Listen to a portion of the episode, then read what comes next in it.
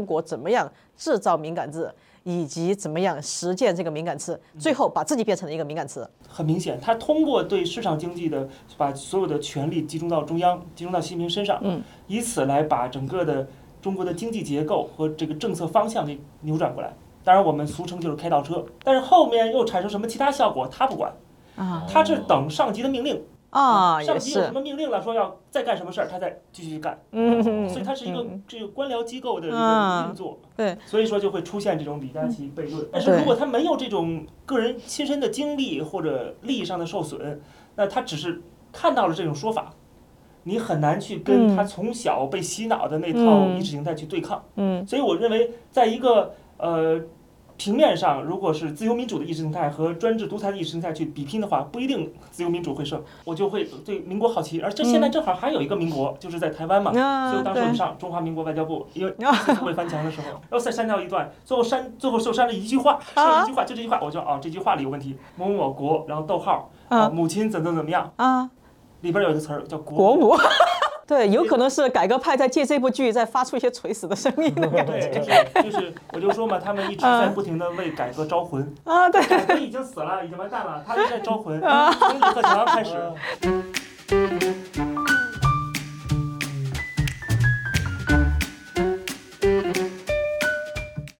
嗨，大家好，欢迎大家来到这一期的《乱中有序爱台客》，我是上官乱，我是 Rico。对。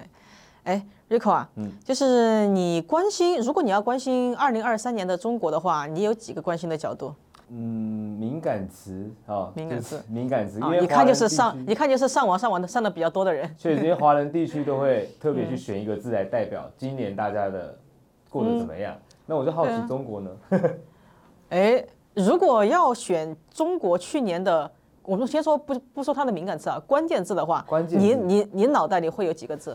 哪些字？关键字的话，像是哦，关键的我关心的就是比较有趣的，比如说五月的时候，那个习近平的生日跟胖虎是同一天，这个东西就可以记，不能祝胖虎生日快乐。对对对，哇，现在就是卡通人物越来越少了，就中国能看的卡通人物越来越少。对啊，小熊维尼也不行嘛，胖虎也不行了。对对对对，都不能看了，是吧？嗯，对。然后包括呃，有一些像是啊。武汉市的中山公园那个哦，关于社会啊，对对对对对，就是敏感呃，对对，白发革命，对白发革命，然后或者是呃北京的那个长峰医院嘛，对，然后哦，反正就是哪里是不是什么地方出了什么出了故事，对，或者事故，对，只要是有故事都是事故嘛，就都成敏感词。对，最近你看还有。那个那个河南哪个地方就是烧死了十三个学生，对对，现在也是不能报道，也不能报道啊。对啊，还有那个，就中国现在不仅就是呃卡通人物越来越少，连连地名都越来越少，机构都越来越少。对，涿州，对对不能讲。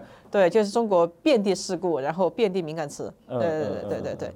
然后如果要说一个代表性的字呢，如果一个字的话，你想的是什么？哦，就刚刚那个的话，其实我去查了，中国官方给出的这个。代表字呢是振，振兴的振，振兴。对，但是脸皮还蛮厚的，就是哎，这可能自我欺骗吧，觉得嗯，我们振兴经济，二零二三有成功。嗯，但是在国外的这些我们来看的话，好像其实是缩。对。哎，其实我觉得，呃，这么讲的话好像也没错了。嗯，一定是因为他说了，他才需要证嘛。对啊，对对对，对就像一个男性，他一定是因为他不行了，他才会去买威尔刚嘛，对吧？哇，这个比喻，这个话题有点火辣啊！火辣，火辣，火辣。对对对对对，啊，但是这个呢还好，就在台湾这个不是敏感词。对，台湾这个不是敏感词。对，所以呢，就说到今天的敏感词啊，就是今天我们请来的嘉宾啊，特别适合聊敏感词。为什么？因为他的履历跟我太像了。我们都是在呃中国，呃都是从中国出来的，而且以前我们都经历过中国的媒体环境，呃，而且就算没在媒体环境的时候，我们也在各种公共媒体上发言啊，算这这种一些就是就是公共平台上的小小咖。然后呢，这个时候啊，就是我们就太熟悉中国的敏感词这一点了，绝对不是什么一年才出来一个敏感词，那每天都有无数个敏感词，而且还有很多让人啼笑皆非，呃，就让人就是非常跳脱的事故，你都会发现中国的中国到处都是敏感词，到处都是敏感点。所以呢，但是这个敏感点呢，它一定有它的逻辑在，它一定有它的这个规矩在。那么这些敏感词看似那么多，那么它的逻辑到底是怎么回事呢？以及很多人啊一直在讲。就是当中国的敏感词多了之后，那么大家都会去注意敏感词，就是所谓的李佳琦效应，是因因为被禁了嘛，所以大家就好奇了。那么这种好奇真的会对中国带来改变吗？很多人问我这个问题，但是呢，哎，今天我找到了一个更适合回答这个问题的人来。好，所以今天就进入我们的第二个环节，我们就来有请我们今天的嘉宾。好了，到了第二环节，我们今天又请到了我们这个节目的老朋友，哎，算是呃非常熟的面孔了，那就是加来自加拿大的 YouTuber 五十万大 V 公子沈，公子沈你好。大家好，哎，咱们又见面了哈。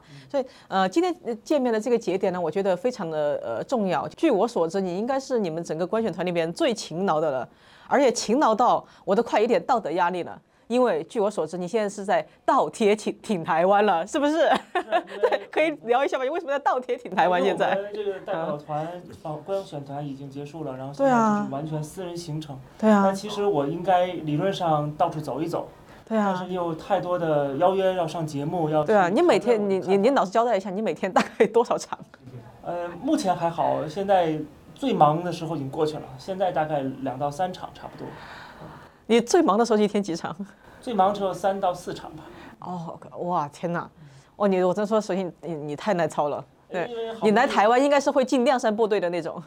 好不容易来一次台湾嘛，就是尽可能的把我的一些想法能够尽可能。对啊，所以你没有在跟观选团之后，相当于你每天是在自费，自费才在挺台湾。是啊，我如果留在加拿大的话，每天可以输出固定的输出节目。对啊。对。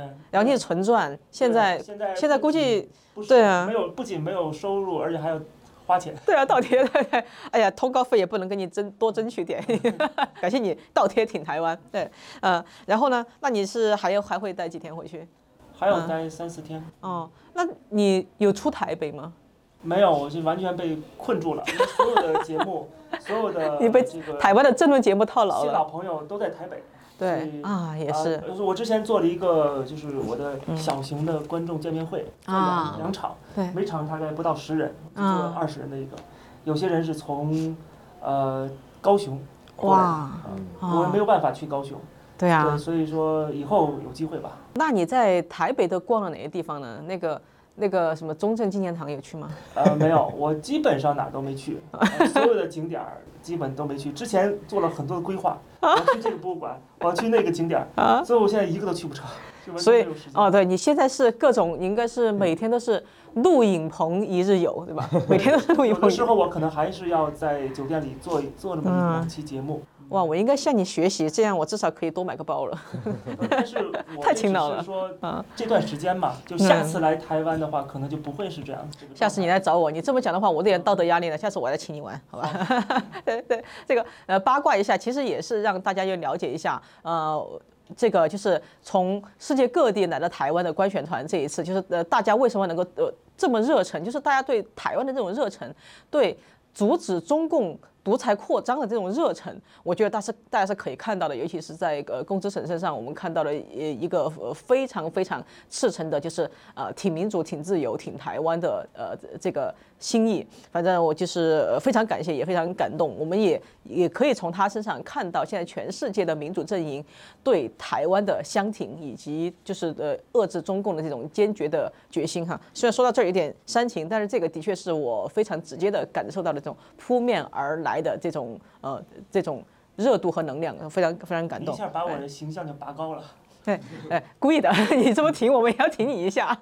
对，的确是啊，就是现在这个是最最最耐操的一位五十万大 V。对对对对，非常感谢，非常感谢。哎，但是今天呢，其实说到这儿，其实刚才我说的这段话，其实虽然很煽情，但是拿到中国啊，全是每一个字都是敏感字，对对，包括标点符号。对，所以今天我们的主题啊，也是刚才我们第一个环节提到的，就是就是敏感字。因为其他的问题，我相信你每一个节目都都聊了嘛，大家首先都会问你同样的问题。所以今天我们来聊，为什么要跟你聊这个呢？就是。因为其实我们的履历很像嘛，对吧？就是我们都曾经做过媒体，然后我们从媒体的呃角度来观察过中国，所以呢，我们太知道中国怎么样制造敏感字，以及怎么样实践这个敏感词，最后把自己变成了一个敏感词。对，最后我们都自己都变成敏感词。对对对对对对，然后他们现在自己也变成了敏感词，对对对，中共本身也是。呃，所以呢，就是我们来看最近有嗯有几个这个外媒哈，就做的非常有意思的二零二三年对中国的总结。我们说它第一个关键字是什么的话，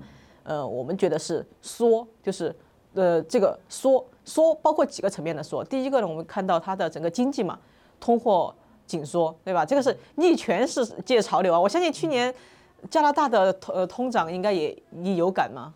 呃，当然有感了，就是这个、啊、呃超市里的物价在疯飞涨。啊，对啊。对啊，但是去年我我妈就是我妈是属于平时就是特别呃节俭，对物价特别敏感的人。以前你涨个价啊，她就是她就呃就念个不停。但去年我看她每天眉头紧锁，竟然是因为什么都跌价了，她就想到，她说哦完了，她一这个跌价就知道有多少人会破产。对对对对，我相信对。当时美国就是量化宽松，后来啊对这个这段这个影响是要滞后的，大概滞后对没错一年半载，然后就开始出现了，大家就觉得哇物价飞涨，然后现在开始不断的加息。对对啊，加息对啊，但是这个对于呃经济恢复来说是很好的事儿。你看美国的经济成长是超出了预期的。嗯，呃，目前看起来，当然他们也有一些问题。啊，对，当然。我一再强调，就是说西方的经济的问题是周期性问题。啊，对对。但是中国是结构性的。问题结构性问题。啊，对对对。所以呢，就第一个当然就是中国的这个通货紧缩了。然后我们再回到这个言论市场上，就是民众的呃言论自由进一步紧缩嘛。对，就是紧缩到什么程度，我们都知道，就是竟然国安部门。管大 V 叫大 V 要来要来，就是不能唱衰经济了。对，这个是言论上的说。然后当然还可以看到，就是这个就是这一点，就是让我呃让我就是有一点受启发，就是说国家的行政权力退缩。我一开始还有点不理解，后来我发现哦，没错，是国家的行政权力呃呃退缩。意思什么呢？就是党的权力膨胀了，所以呢就是行政部门的权力退缩了。因为你想之前管经济的那些经济部门嘛。现在是国安部哎，就是呃那个那个亲自指挥、亲自的总指挥，他掌管的国安部来管经济了。所以呢，就是我们在发现这个缩的呃中中国的这个缩的对面呢是涨，就是它的整个权力的膨胀膨胀，还包括呃习近平他本身自己的那个权力，就是手手抓的越来越越越远，就是把他就自己亲自管经济、亲自管金融了嘛。所以你觉得就是嗯，如果要对二零二四做一个预见的话，你觉得？中共在二零二四，它会有什么样的缩，什么样的涨？其实它的整个方向就是，它已经意识到了，就是过去这个改革开放的呃路线，现在走不下去了。嗯，走不下去呢，它现在又不能够立即的从市场经济转变为计划经济。嗯，但是这个方向很明显，它通过对市场经济的把所有的权力集中到中央，集中到习近平身上，嗯，以此来把整个的中国的经济结构和这个政策方向给扭转过来。当然，我们俗称就是开倒车。对。那么，二零二四年当然会继续的开倒车，这是毫无疑问的事情。嗯嗯嗯。那么，他会把，就是一个是广度和一个是程度啊，都会用这个党管经济，党管呃整个全社会啊，就等于是呃从方方面面，全部都由这个党来指挥，然后由党的这个方针来制定。就他的权力，党的权力进一步的涨，对吧？对，所以说这个、嗯、这个是一个大趋势，就他现在正在做的事情。嗯，但是呢，他另外一方面呢，在表面上要强调我们要继续发展经济，我们继续要跟这个西西方引入外资啊，这种这种话肯定还会继续说。嗯嗯。但他的实际动作一定是朝着反方向的。嗯，对，Rico。敏感词这个东西，其实我比较想要问的是关于台湾的，我想要问一点有趣的，就是。呃，在大选期间，然后其实有一个词一直被提到，就是动算，嗯、就这个台语的动算的敏感词。嗯、就是我好奇的事情是，就他有人有提出一个李佳琦悖论，就原本这个东西没有人知道，但是因为你被禁了，所以大家开始知对这个东西好奇。嗯、那你觉得这件事情会不会让就是墙内的呃人民想要去挖掘更多关于这些事情的真相是什么？那他们到底是？呃，渴求真相还是纯粹就是好奇、新奇？你觉得这个、嗯、这个部分呢？呃，李佳琦悖论，这个是我们民间呐、啊、对这种事情的一个调侃啊。对对对对于做决策的党中央或者是决策部门的这个决策者，嗯，他其实不会考虑那么多，嗯，他不会考虑最后他的这个进会产生什么其他的效果。呃，对呀、啊，就是我们就会就进会不会产生反效果，会不会越来越大？他不会看这些问题，他看的是现在出现这个事情，我就要禁。这是我的职责，这是我的工作。如果不进的话，我就有承担政治责任。所以他就必须要这么做。嗯嗯，这是底下的官僚，他一定是要履行责任的。啊，对。但是后面又产生什么其他效果，他不管。他是等上级的命令。啊，上级有什么命令了，说要再干什么事儿，他再继续去干。嗯，所以它是一个嗯这个官僚机构的一个啊运作。对，所以说就会出现这种李佳琦悖论。嗯那至于这种悖论有产生什么影响，可能会让更多的人本来不知道这个事情，哎，对对对，因为大家看到了被查禁了，然后他去疯狂的搜索啊、嗯寻找啊，嗯但会有这样的情况出现。嗯但是你说这个情况。一定一方面是让更多人知道这个事儿了，但是知道之后能够产生多大的效果，又是一个疑问。嗯，那倒是。嗯哎，就是说到这儿啊，就是我我正好也是我想问的。之前我提到的是很多人一一种推想嘛，就是说，哎，因为他禁了嘛，所以大家反而很好奇，所以大家呃更加的知道了。那么其实我的想法也跟你一样，知道了也不会做什么，甚至他还会做出相反的事情。就比如哈，很多小粉红他都会翻墙爱国，对吧？我们之前想的是，哎，如果人人都会翻墙的话，看到真相呢，那会不会就什么对政权产生质疑？但是我们看这么几年哈，小粉红翻墙的越来越多，结果越翻墙越爱国。对吧？对对对，所以呢，就是所以你就觉得这些粉红，呃，在你的观察，我相信你也是经常跟粉红打交道嘛，因为他们主动会上门嘛，对对对对对。那么就是你觉得他们他们明明看到了真相，他们反而要为真相辩护，就是你的观察，他们到底是心里，他们真的内心这样说服自己，还是说他们有什么任务要完成，还是说只是要维护自己的那个非常低价值感、低自尊感的这种心理缺憾？他到底是怎么想的？嗯，这就涉及了一个比较深层的问题，就是说他是翻墙之后看到的这个信息啊，嗯，是纸面上的信息，是一种呃自由民主这种呃一个意识形态。嗯嗯嗯。那这种意识形态呢，怎么能够打入他的内心深处？这个是一个问题。啊就他看到了之后，他觉得我现在生活很好的，所以说中国的体制是非常好的。嗯看到你们宣传自由民主，那么可能会带来一些改变，改变没没准让我生活更差了。嗯就他们可能会有这种抵触心理，所以说这种自由民主的宣传呢，它就是它是浮于表面的，哦，真正触及他的个人利益，才能让他真正的觉醒。没错，这就为什么很多人就是他能不能考公才是真正的。对铁拳打了之后，他才意识到，哦，不是某项政策的问题或者某个领导人的问题，原来是这个体制造成了啊，我的这个利益受损，然后我的权利没有办法得到保障。对，就他才去反思，然后这时候再看到海外的这种批评，他才有这种默契或者是共鸣，嗯，对，对，然后他就觉得，哎，你说的太对了。嗯。啊。哦，但是如果他没有这种个人亲身的经历或者利益上的受损，那他只是看到了这种说法，你很难去跟他从小被洗脑的那套嗯意识形态去对抗。嗯所以我认为，在一个呃平面上，如果是自由民主的意识形态和专制独裁的意识形态去比拼的话，不一定自由民主会胜。啊，对对，它必定所以是要它其实其他的啊一些条件。对，所以翻墙的效果其实是次要的，最重要的还是他们自己的铁拳，这是最重要的。没错，因为我觉得，你像我最早翻墙的时候，是我高中的时候，嗯我哇印象非常深。哇，你比我还厉害。一点啊！第一个上的网站，翻墙上的网站不是黄色网站，是 中华民国外交部。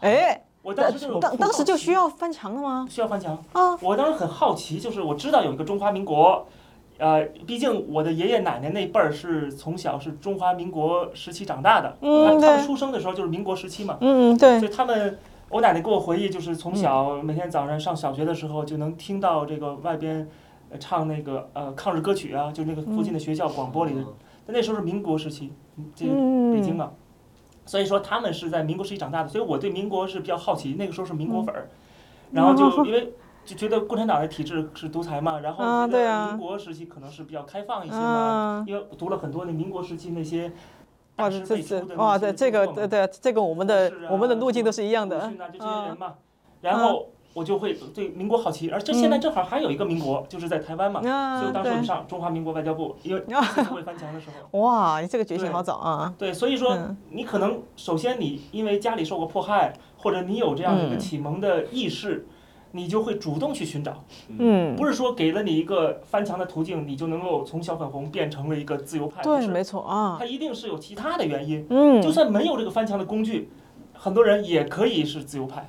对，嗯没错，我的同学也可以是自由，从很小就读各种各样的这个哲学著作呀，看嗯。看这些东西，就就知道现在这个体制是有问题的。嗯。他，即使不翻墙，对，对，对对所以翻墙不是一个必须的一个，它只是一个嗯，其中一个工具而已。对哇，这个问题我问过很多人，然后发现今天的你的回答是最完整的一个。我想问，嗯那你有看过什么敏感词？因为好奇去去去去查过它的历史事实吗？或者是你觉得哪一些是有趣的？比如说翻车的现场或什么？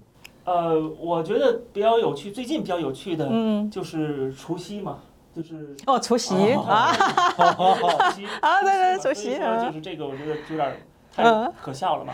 对对对，然后那天就直接不放假了，对。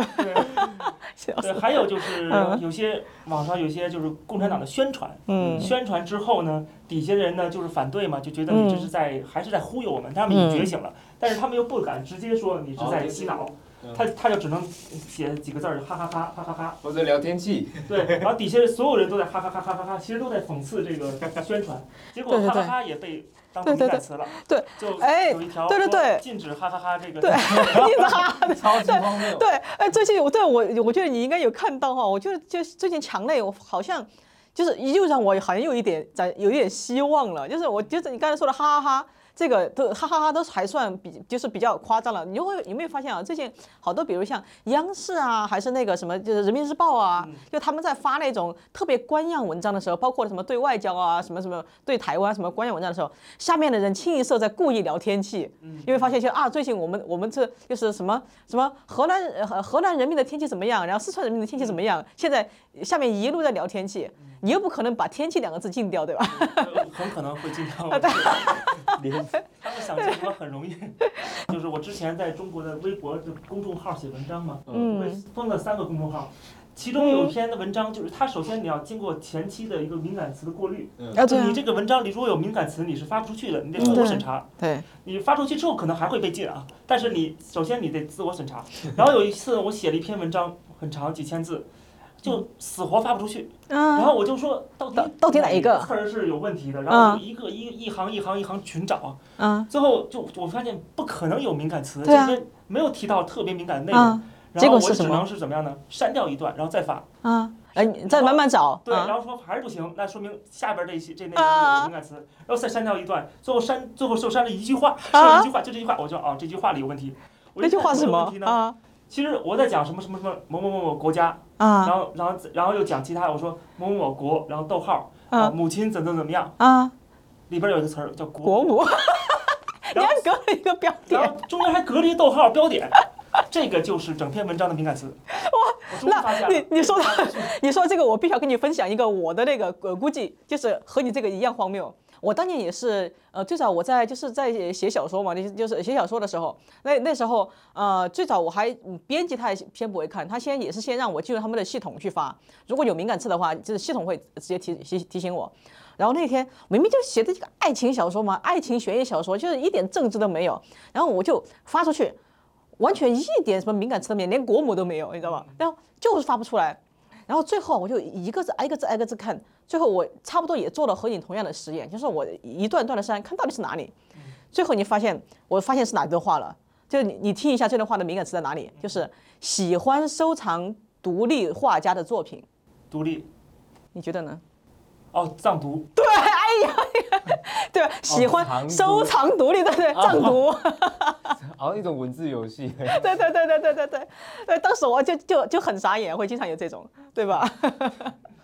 对，嗯，过分嘛，越来越。对对对对对，而且现在就是据我所知，就是他们的基本上每一个网站哈，只要你是要做这种就是原创型的网站，它最大的这个它最大的部门都是审核部门。嗯，对对对，这些这些平台，TikTok 啊，这个字节跳动啊，他们都有。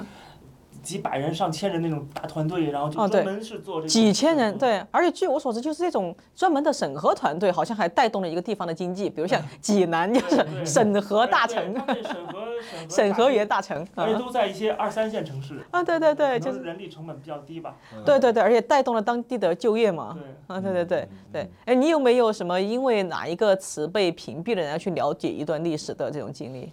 我了解历史都是主动去了解，不会说因为被屏蔽去了解。啊，对对，我就是直直接就主动，我就知道哪些是。你你主动知道他们屏蔽的。对，会屏蔽什么？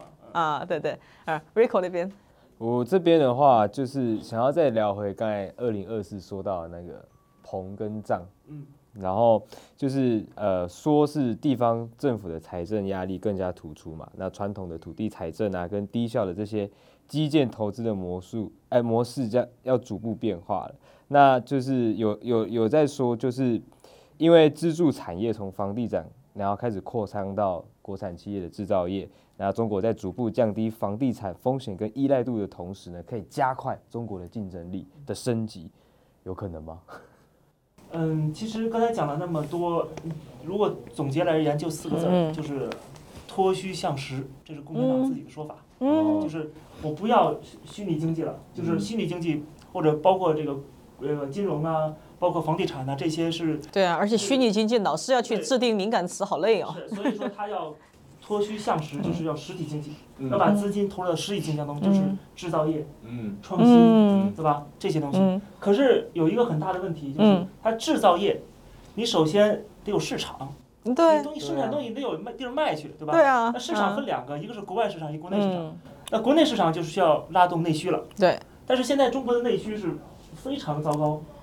对消费，对消费也是在缩，啊，消费还在降级，对降级，降级还紧缩啊。对，然后这个大家的这个生存压力已经很大了，嗯，对吧？人是连孩子都不愿意生了，嗯，所以说怎么可能会有闲钱去消费呢？对，就他拉动内需现在很困难，他没有办法把这个国家的财富从国企、从政府转移到民间。嗯，他如果转移到民间，那政治上他就会有动荡，因为他觉得人民更有钱了，呃，又或者更有这个权利了，那政府就没办法维持他的这种一党专政的统统治了，所以这个他没有办法做这样的一个财富转移，那或者是权力转移，那么这个消费一定是起不来的，一定是不行的。那消费市场不行，那还有国外呢？国外市场也是，我们可以看到它的这个进出口的贸易额一直在降降低。对，哎，对，正好跟你分享一下，就是呃，最近这个我看呃最大的这个外贸基地嘛，就是呃上海嘛，今年降到多少？它的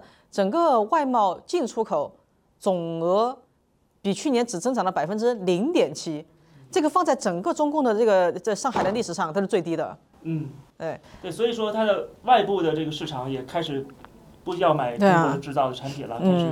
把整个产业链转移到东南亚去，嗯、然后内部呢又没办法实现消费升级，没有办法去，嗯、那所以那你的外部、内部的市场都不行，嗯、那你这个制造业怎么可能对这个支支撑整个国家的经济？还更何况现在的高科技的产业都被限制，又被封锁，它没有办法这个产做成做出产业升级的这样的一个动作，所以说就就困在那儿。嗯、然后他今天讲到的，他都是他想要做的事情。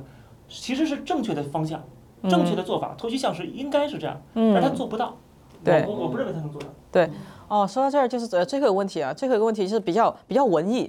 看似文艺，其实和你刚才回答的问题其实都有关联。就是你知道最近最火的陆剧王家卫的《繁花》吗？你有有看吗？没有啊，对，没有看。反反正我一告诉你，就是他讲的是 就是九十年代，就九十年代初上海的那个什么股市啊、外贸时、外贸经济崛起的时代，一一群人的商战嘛。反正就是到最后就是就是又充满了希望嘛。就从九十年代初到九十年代末，就是呃上海这个地方从呃他从这个做股票啊、做外贸啊，到最后做房地产嘛，就这一个。反正把整个九十年代渲染渲染成一个很充满希望的时代，然后呃，包括最近啊，就是连中宣部、广电总局都把这个拿出来作为一个标杆，在这想我们要像这个一样创作。当然，呃，中国近几年有很多很多这样的大外大大外宣和大内宣剧嘛。然后关键这个《繁花》就是很搞笑，我们刚才讲到的，它里面讲到的是上海当年的股市飞涨，对，外贸飞涨。但是看的人我就觉得大大家会不会心有戚戚焉？你看现在这上海的股市，昨天刚跌到。又跌破了两千八百点，对不对？然后外贸，哎，我刚才讲了，对吧？史上最低的增长率，对吧？然后都搞成这样了，但是他还是在大力的宣扬这部剧，就是说，你看，曾经中国很有机会，上海也很有机会，就是你觉得他的。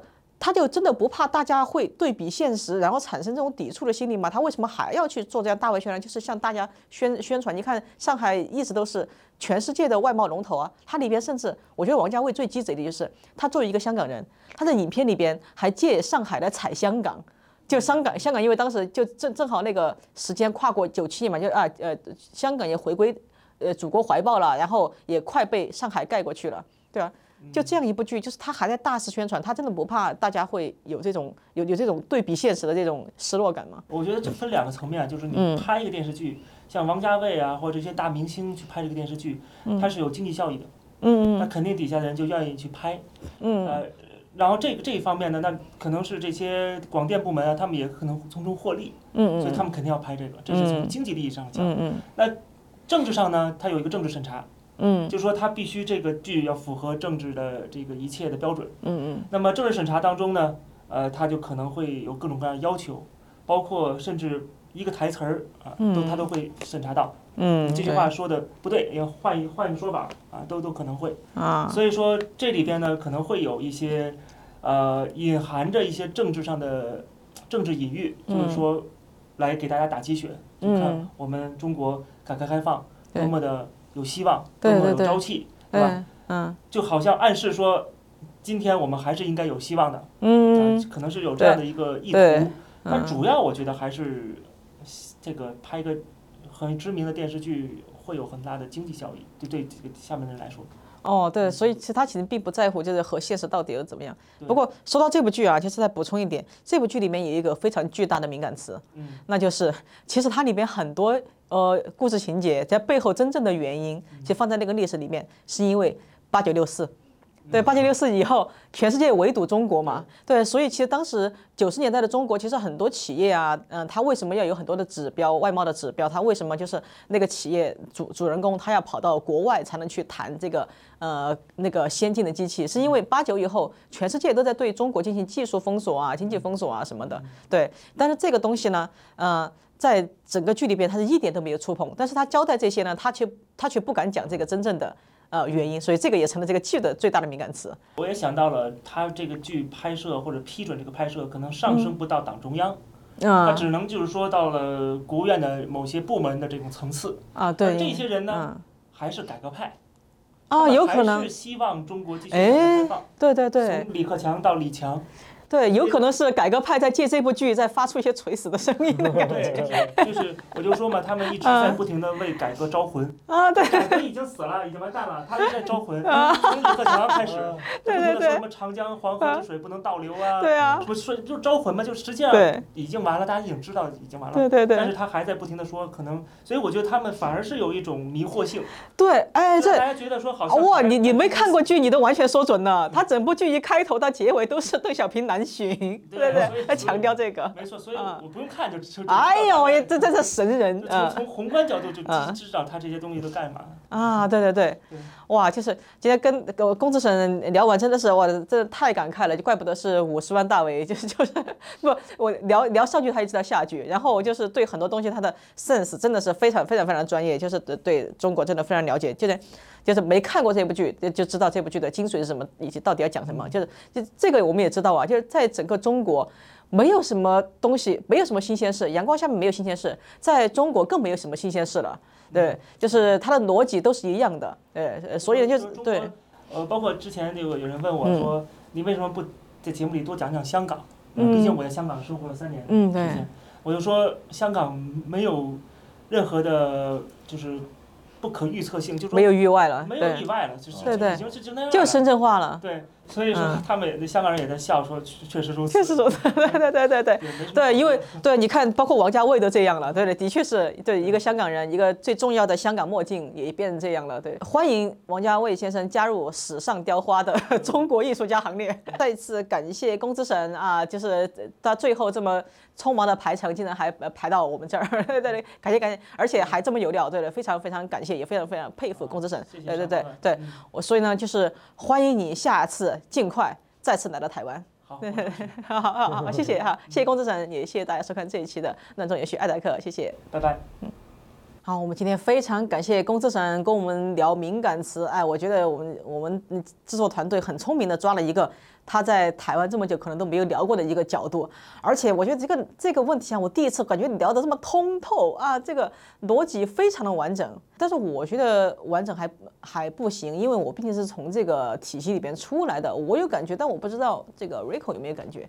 呃，我觉得刚刚聊的这么多，其实我现在想要提的是一个比较轻松一点的，就是我们刚才聊了很多关于中国的关键字啊，对啊，还有他们的代表字啊，嗯，呃，官方认为或者是民间认为的。那我想要提看看，就是台湾的关键字，去年二零二三上关键，知道是哪一个字吗？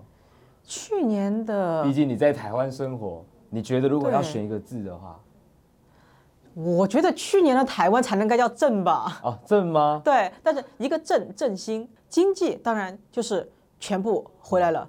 第二个正是正视，嗯、就是整个国际环境，嗯、所有的国际的目光都开始正视台湾的存在。哇，对，哇，这个回答非常正向。但我必须告诉你，去年票选出来的不是这两个字，哎，是什么？是缺，缺，缺，缺水，缺电，还有最严重缺蛋。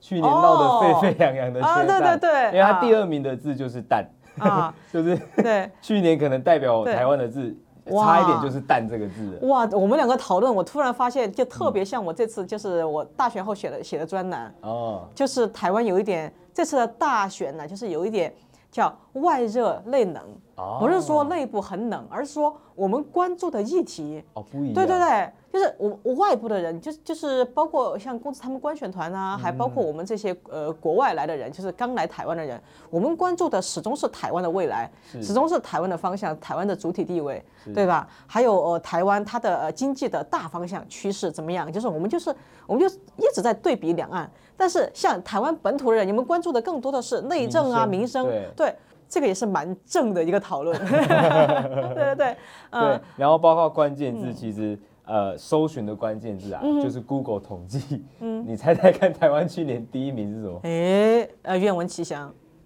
翻译。翻译。翻译。哎，为什么？因为台湾人很常就是，比如说，呃，这句话打一句中文，然后翻译英文。就台湾人英文不好，就是直接打翻译，啊、所以搜寻最多次的是翻译，每一天都有超级多人在搜寻这个。刚才那个我不意外，这个我十足是意外到不行，好吧？对，而且有 Google 翻译啊。我发现台湾人很喜欢讲英文呢，都为什么？怎么会啊？然后，然后第二名是用 Google 查雅虎，我不懂 雅虎，还有天气。这个台湾第四、第五、第四名是天气，然后第六名是 restaurant，是英文的 restaurant。哇，你看这这台湾人始终关心的是吃得饱和穿得暖，对对对，感觉都是跟民生有 相关。但是我要跟你讲，为什么就是我对翻译这个特别意外，就是你知道吗？就是因为我每次来嘛，我现在就相当于我从呃从桃园从青浦要和在台北之间通勤嘛，是，我就每个礼拜我要坐很多次高铁，嗯，你知道在高铁上我就看到我就觉得台湾好国际化哦，觉得台湾好潮哦，你知道为什么吗？就是在高铁上。就有很多人在高铁上就打开电脑在那儿，就是工作，嗯，然后就感觉台湾人好忙，在高铁上打开电脑工作的人，几乎整个页面全是英文，打出来全是英文，都在用英文写文章。而且有一次我看见一个老太太，大概有七十多岁了，头发全白了，她在手机上聊天，竟然她用的是 WhatsApp APP，然后也全部是用英文在聊天。我当时就你，所以你说台湾 热搜词是翻译，我真的好意外。我知道，因为坐高铁。坐高铁是少数人，高铁很贵啊，对吧？像您这样子可以坐高铁的，好吧？哦，原来我这个基因了嘛。我们在坐坐公车啊，我们在在翻译，翻译什么什么什么。原来我原来我看的都是幸存者偏差啊，对对对，幸存者偏差。哦，原来这样，所以这个也真的是同温层效应了嘛，对吧？对，对我我我关注的是呃，对啊，在中台中美台，所以我对对我感受不一样。然后然后。我坐的都是高铁哦，尤其我们从那边高铁过来的很多都是从机场出来的哦。可能真的是国外的商务旅客，哦、对，对啊，所以我们这样一交流，一下就发现了一个非常全面的立体的台湾。嗯，我觉得这就是跟中国的差别，嗯、就是我们今天讲到中国的关键字代表字跟台湾，其实台湾是很有活力，啊、而且很多面向的。对啊，真的是很立体，很多面向。嗯，对，而且台湾永远不会把天气列为敏感字。对对 对，好了，但天气会是那个关键字啊。对对对啊，对，会是关键字，但是绝对不会是敏感字。对，不会是敏感字。哎呀，今天的聊天真是完美的闭环。对对，好，所以感谢大家收看这一期的乱中有序爱台客，希望你喜欢这一期的聊天，我们下期再见，拜拜。Bye.